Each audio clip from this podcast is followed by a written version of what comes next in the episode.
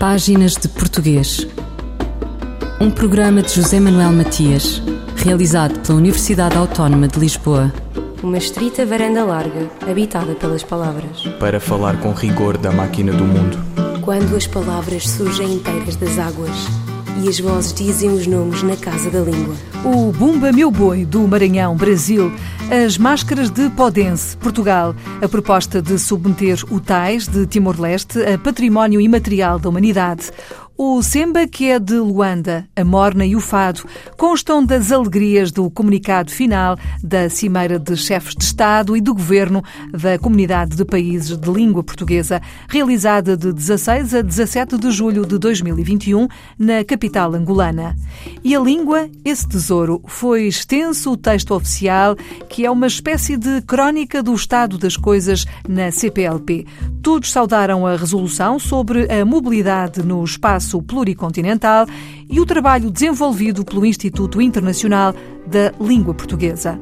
Realce para a quarta Conferência Internacional sobre a Língua Portuguesa no Sistema Mundial, Horizontes e Perspectivas da Língua Portuguesa, organizada por Cabo Verde e por videoconferência entre os dias 26 e 28 de maio de 2021, que aprovou o plano de ação da praia que colocou o enfoque sobre as políticas públicas para a promoção da leitura, a diversidade na escrita literária em língua portuguesa, o ensino da língua portuguesa em contexto de mobilidade, a ciência, investigação e inovação em língua portuguesa, a tecnologia e economias criativas, cenários emergentes em língua portuguesa que, juntamente com os planos de ação de Brasília, de Lisboa e de Dili, define as estratégias globais para a promoção e difusão da língua portuguesa.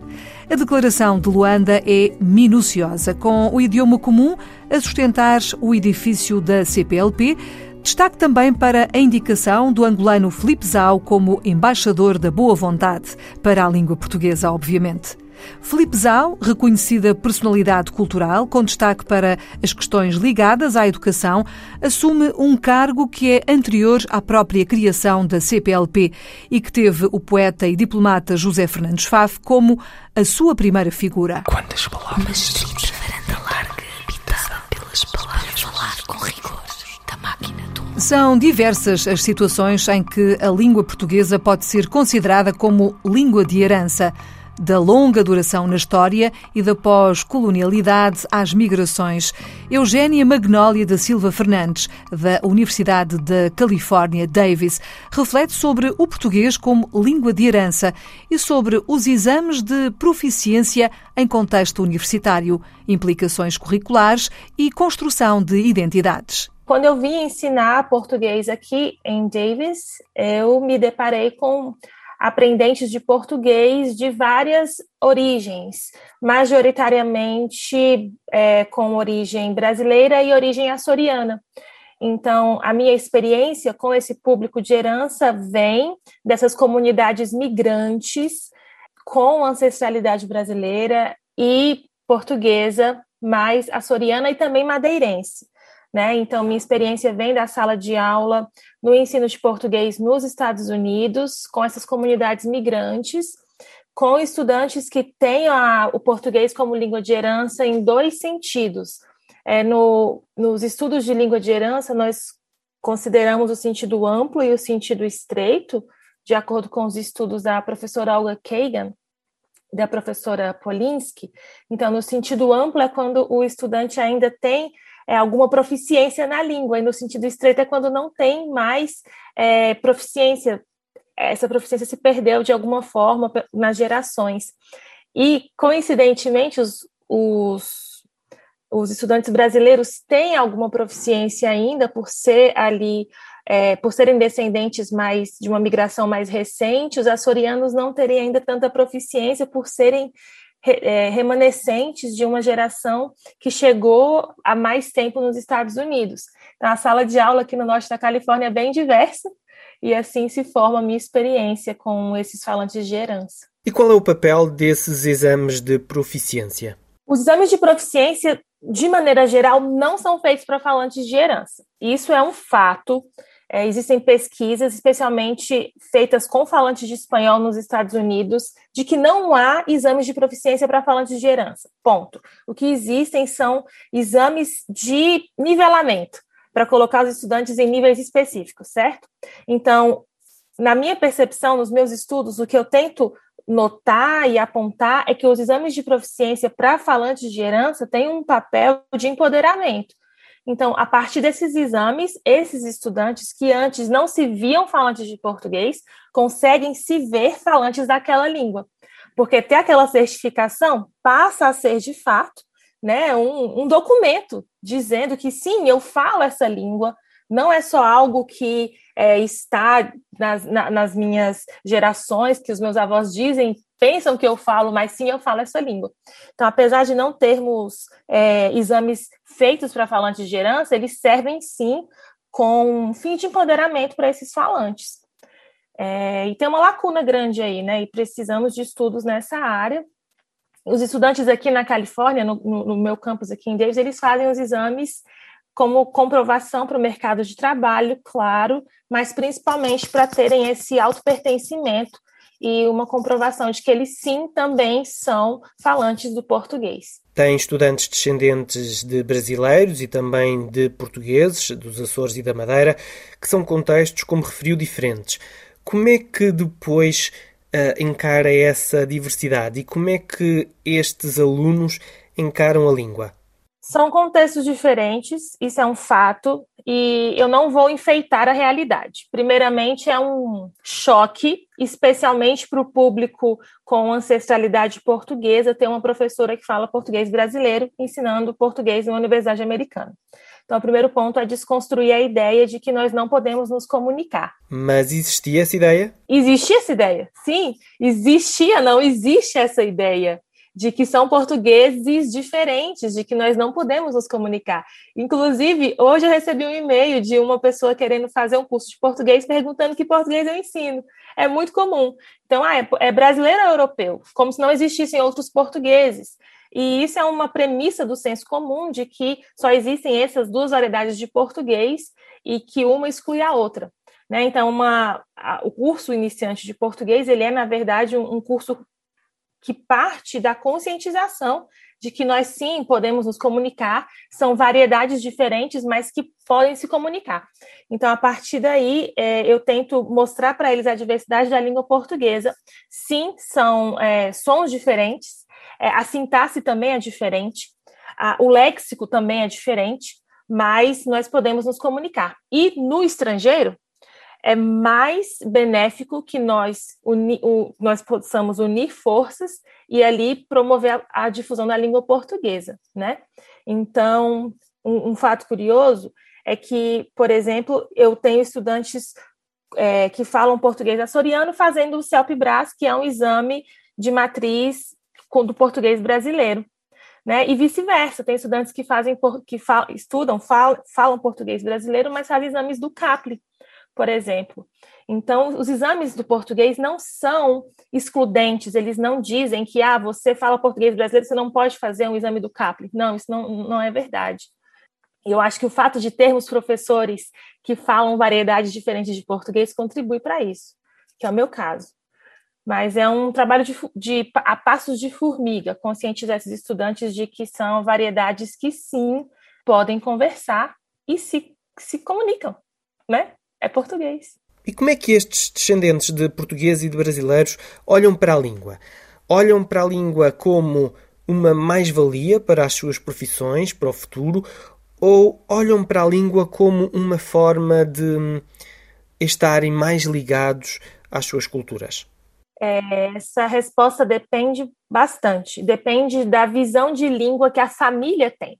Então, se tem uma, uma família, se esses estudantes vêm, por exemplo, de uma família em que é, o português é falado em casa, em que existe uma noção de pertencimento forte, de que sim, é, essa língua é nossa, nós somos brasileiros, somos portugueses, eles vão para a universidade já em cursos mais avançados para, enfim, aprender é, partes do léxico que eles não aprenderam em casa, um português mais acadêmico.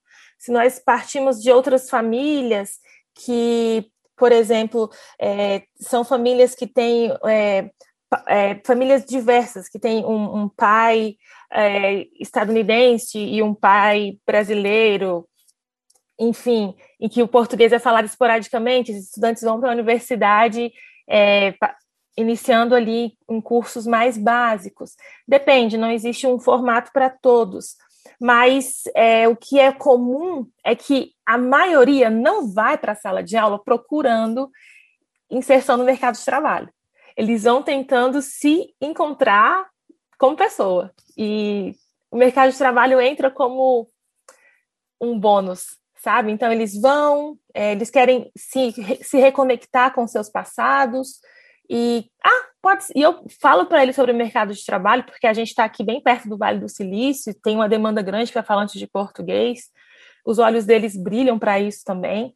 Eugénia Magnólia da Silva Fernandes, da Universidade da Califórnia, Davis, reflete sobre o português como língua de herança e sobre os exames de proficiência em contexto universitário, implicações curriculares e construção de identidades.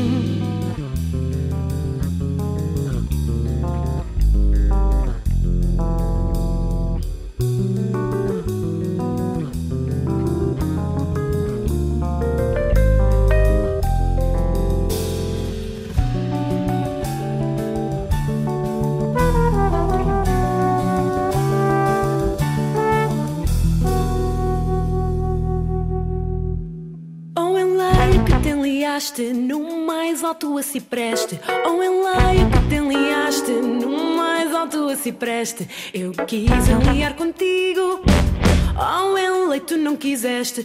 Eu quis enliar contigo, oh enlei tu não quiseste, tu não quiseste.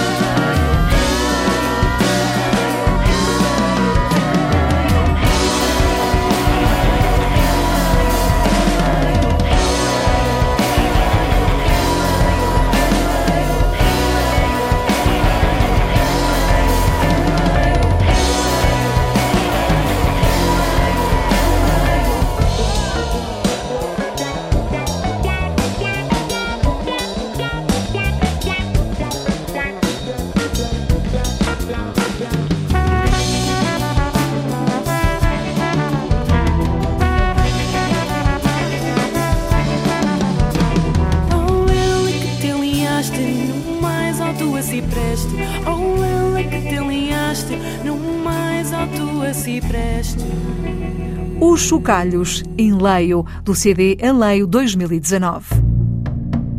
Fulgurações do nosso idioma.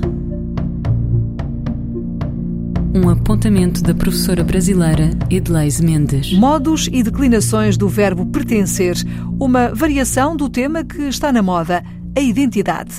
A crónica desta semana de Edleise Mendes reflete sobre língua e pertencimento. A quem pertence o português?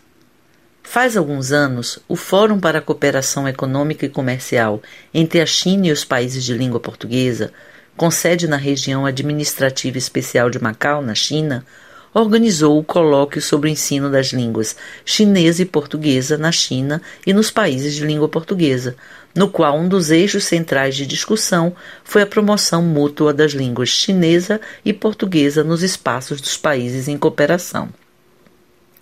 O encontro, que teve grande investimento do governo chinês, aconteceu ao longo de 14 dias, em Macau e em Pequim, com a participação de professores e pesquisadores de Angola, Brasil, Cabo Verde, Guiné-Bissau, Moçambique, Portugal, Timor-Leste, assim como de Macau e da China continental, estando ausente apenas São Tomé e Príncipe. Um dos momentos mais intensos do colóquio foi a sessão sobre o ensino do português na grande comunidade dos países lusófonos e também fora dela, discutindo-se, entre outros temas, as variedades de uso do português, os currículos, o desenvolvimento de materiais didáticos e a formação de professores.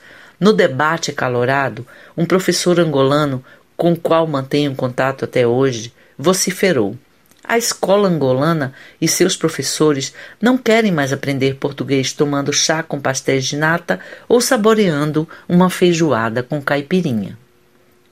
Por que retomo esse evento agora? Passados alguns anos desde esse encontro, continuei a ouvir falas semelhantes em variados eventos e cursos para a formação de professores dos quais participei, especialmente em Angola e Moçambique, mas também nos promovidos pelo Instituto Internacional da Língua Portuguesa, na sede da CPLP em Lisboa. Em todos eles, aparecia como tema recorrente a necessidade de se pensar em políticas para ensino de língua que considerem as especificidades do português que se fala em países como Angola e Moçambique, por exemplo, e suas normas linguísticas emergentes, como bem nos lembrou Margarita Correia em sua última crônica neste programa. O que disse o meu colega angolano, mais do que evidenciar a grande diversidade de usos da língua portuguesa no seio de sua enorme comunidade de falantes, reflete a compreensão de que os professores desses países veem a necessidade de ensinar a língua de acordo com o modo como a vivem e como se apropriam dela, com reflexos nos currículos, nos materiais instrucionais e, é claro, no próprio processo de formação docente. Esses professores, sem dúvida, reconhecem o seu papel como gestores da língua que ensinam, porque se sentem parte dela, tornando-se também seus donos. Quantas palavras? É significativa a imigração síria, já derivada em pertença à identidade brasílica nas terras de Vera Cruz. Basta citar, no plano literário, o romancista Milton Atum. Consequência da tragédia que assola Damasco é a dispersão de refugiados sírios um pouco por todo o mundo. Daniela Moro, professora da Universidade Federal do Pampa, debruça-se sobre o processo de alfabetização de refugiados sírios adultos no interior do Brasil. Primeiramente, essas aulas elas eram ministradas, ofertadas para as pessoas imigrantes, refugiados, intercambistas, pessoas interessadas em aprender português, que estavam na cidade de Bagé. Bagé é uma cidade que se encontra no interior do, do país, é uma cidade com um pouco mais de 120 mil habitantes. Então, foram nessas primeiras intervenções, uh, tanto nas aulas de português, como também uh, da própria universidade, que for, foram construindo, então, esse acesso a esses possíveis alunos. Em 2017, eu entrei no, no projeto e só em 2018 que eu tive contato, então, com os alunos refugiados sírios. Eles já tiveram contato prévio com um grupo antes de mim, né? Só que a gente estava aprendendo como ensinar português para eles, né? porque era tudo muito novo. Então, como refugiados sírios, né, eles têm uma outra língua, um outro alfabeto, é o alfabeto árabe. Exatamente, é um alfabeto muito diferente do português. Como é que se fez esta introdução da língua portuguesa a uma pessoa que, em princípio, eh, nunca tinha estado em contacto com ela e, e, que já teria sido alfabetizada com um alfabeto que não se parece em nada com aquele que é utilizado na língua portuguesa? Foi um desafio muito grande. Essas foram as primeiras questões que surgiram na nossa, na nossa cabeça. Como ensinar português a pessoas que vêm de um contexto que aparentemente é tão distante do nosso? Então, a, a nossa primeira ideia foi: a gente leu bastante Paulo Freire, eu não sei aqui é um autor brasileiro que trabalha com alfabetização, e, e a primeira ideia foi partir do conhecimento que os alunos têm, uh, não da língua, mas de mundo. Então, por exemplo, um dos alunos era cabeleireiro, o outro era pedreiro. Então, e já estavam trabalhando no Brasil. Algum conhecimento da língua eles já tinham, pequenas coisas, né, com aquilo que eles trabalhavam no dia a dia. E foi a partir deste conhecimento que a gente adquiriu dos alunos, daquilo que eles faziam, uh, tanto como profissão, especialmente como profissão, mas também outras questões culturais que a gente partiu para ensinar a língua portuguesa. Então, por exemplo, quando eu mostrei o alfabeto, as letras do alfabeto, eu mostrei sempre associado a uma palavra que, que fazia, que eles já conheciam. Por exemplo, A de alicate porque alicate, ah, o pedreiro já conhece. Uh, B de barbearia, C de cabelo. Então, para associar com o que eles já conheciam. E foi assim que a gente partiu. Então, nas primeiras aulas, eu fui conhecendo eles, eles foram me conhecendo, teve trocas, estranhamentos culturais que são muito enriquecedores, e que assim eu também consegui mostrar a língua para eles de um jeito que eles conhecem. Eu não podia ensinar português uh, ou alfabetizá-los como se alfabetiza crianças brasileiras, né? Não ia fazer o menor sentido para eles. Então, eu tive que partir daquilo que eles já conheciam. Foi mais ou menos assim que iniciou essa abordagem. Começou esta alfabetização um pouco uh, por aproximação, ou seja, com as palavras que eles já tinham conhecimento, uh, que eles já conheciam da língua. Mas e depois, como é que a aprendizagem foi ocorrendo? A gente dividiu uh, em três níveis, né? Primeiramente, essa, essa apresentação do alfabeto e das sílabas. Então, eles iam conhecendo os sons, as letras do alfabeto. Eu lembro deles escreverem em árabe os sons das letras. Então, eles, eles mesmos faziam essas uh, trocas entre uma língua e outra, assim como a gente traduz às vezes, né? Vou aprender inglês e eu vou escrevendo como eu entendo em português, eles faziam com a língua árabe. Então, e eles iam anotando, ah, alicate, e escrevia do lado em árabe a palavra alicate, para eles irem aprendendo. Então, primeiramente, esses sons que, que eles conseguiam produzir, e as sílabas. Então, apresentar as vogais, as consoantes, juntar as vogais com as consoantes e produzir os sons. Então, esse foi o primeiro nível, eles conseguirem fazer essas junções. Depois a gente foi para um nível um pouco maior, que era o nível da palavra. Então, agora que eles conheciam as letras e os sons uh, das vogais das consoantes, eles conseguiam formar palavras. E aí, para formar palavras, juntar com sinônimos, palavras, aí já fica mais complexo, né? Porque a palavra pode ter mais de um significado, um significado literal, um significado mais subjetivo. E, e, claro, trabalhando com gêneros de discurso, com a interculturalidade, que sempre é muito presente, associando com propagandas, com anúncios, coisas que eles poderiam utilizar no dia a dia deles, uh, para que tudo fizesse sentido para eles, para que não ficasse um ensino desconexo da realidade deles. Então, essa foi o segundo nível. O terceiro nível, que já entrava no letramento, que era no nível da construção de frases. Ah, agora que vocês conhecem as palavras, vamos tentar aplicar em frases mais complexas, e aí já entra, né, pronomes, verbos, fica mais complexo, mas esse foi o andamento que foi dado. E qual foi a maior dificuldade que estes alunos sentiram? Nas aulas, acho que não teve tanta dificuldade quanto tinha no uso social, eu acho que interagir socialmente era a maior dificuldade deles. Daniela Moro, professora da Universidade Federal do Pampa, debruça-se sobre o processo de alfabetização de refugiados sírios adultos no interior do Brasil. Eu, El Rei, faço saber aos que este alvará virem que hei por bem me apraz dar licença a Luís de Camões para que possa fazer imprimir nesta cidade de Lisboa uma obra em octava rima chamada Os Lusíadas. Estante Maior, em colaboração com o Plano Nacional de Leitura. E por vezes, de David Mourão Ferreira. E por vezes, as noites duram meses. E por vezes, os meses oceanos. E por vezes, os braços que apertamos nunca mais são os mesmos.